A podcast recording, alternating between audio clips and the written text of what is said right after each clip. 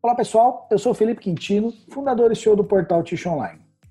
Sejam bem-vindos a mais um resumo Ticho.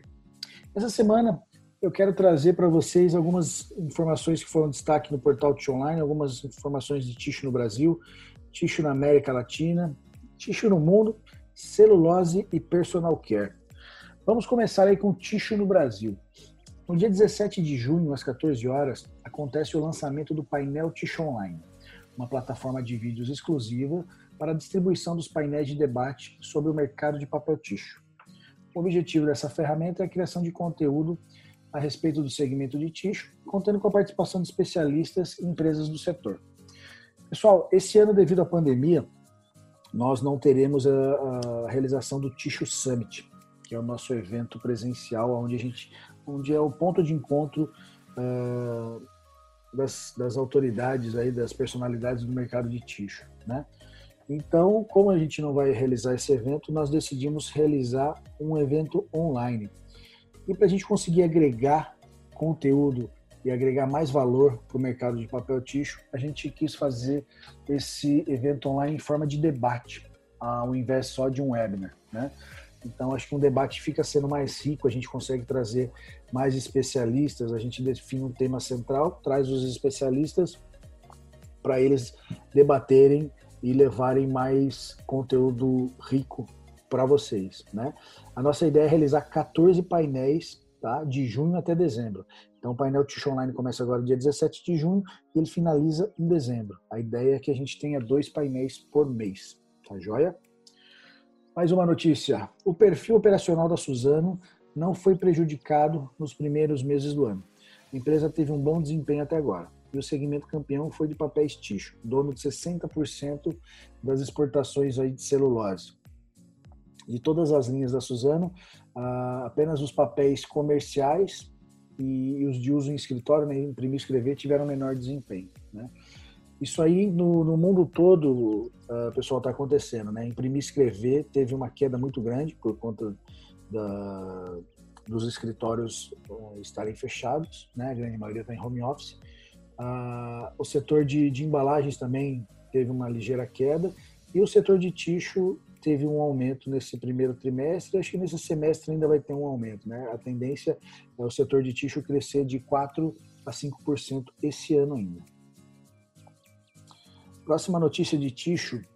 Uh, no segmento de papel Ticho, a indústria 4.0, 4.0, que trabalha com o conceito de IoT, pode otimizar o processo e trazer diversos benefícios à produção, dentre eles economia, maior previsibilidade, identificação de alteração do sistema e maior uniformidade em todas as etapas.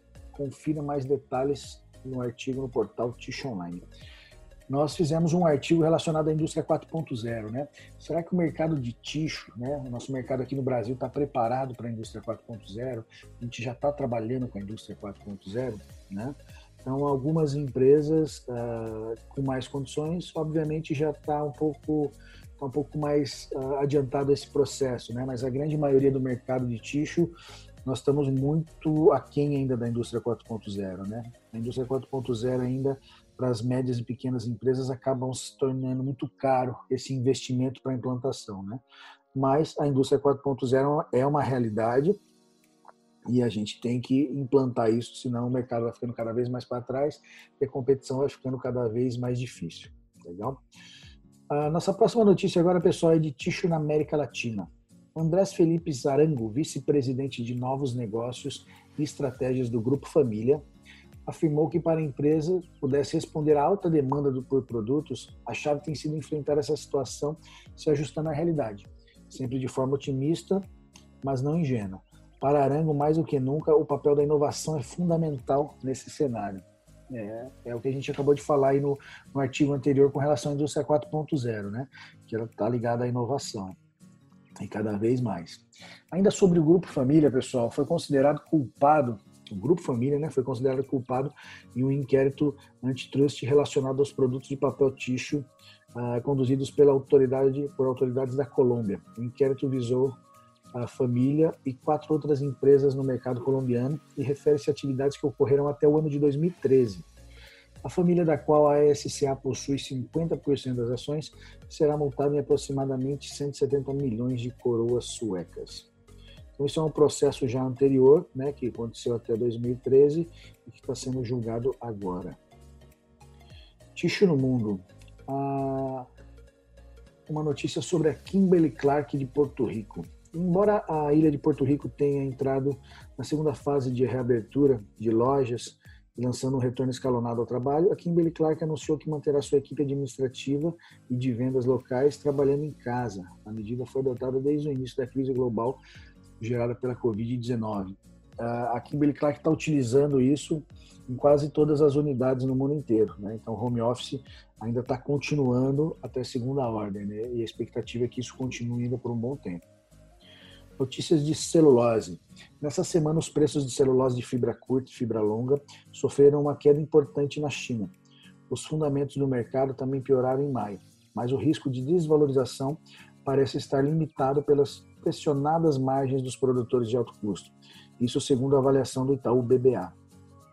A tendência da, da celulose é que ainda esses, esse primeiro semestre ela fique estabilizada, né? Até o terceiro trimestre do ano ainda a gente talvez não tenha nenhuma alteração de preços e a partir do quarto trimestre é que a gente começa a ter um aumento de preços da celulose, né? Ainda no mercado de tixo, o que está impactando muito é o câmbio, mas agora a tendência de fechamento para junho é menor do que o de, o de maio. Ainda em celulose, a Clabin deu início no Paraná aos testes a primeira carreta dobrável do Brasil. Com tecnologia da Austrália, a novidade será utilizada no transporte de toras, junto com a frota tradicional para comparação. A inovação promete trazer maior flexibilidade para a movimentação nas áreas florestais, diminuindo os custos de operação. Personal Care. Kimberly Clark doou mais de 3,2 milhões de produtos de dólares em produtos de higiene pessoal, como fraldas e absorventes femininos. A empresa afirmou que suas doações foram destinadas às linhas de frente do combate à Covid-19 e pacientes vulneráveis. Bom, pessoal, essas foram as principais notícias do portal Tish Online essa semana. Um bom final de semana para todos vocês e a gente se vê na próxima semana.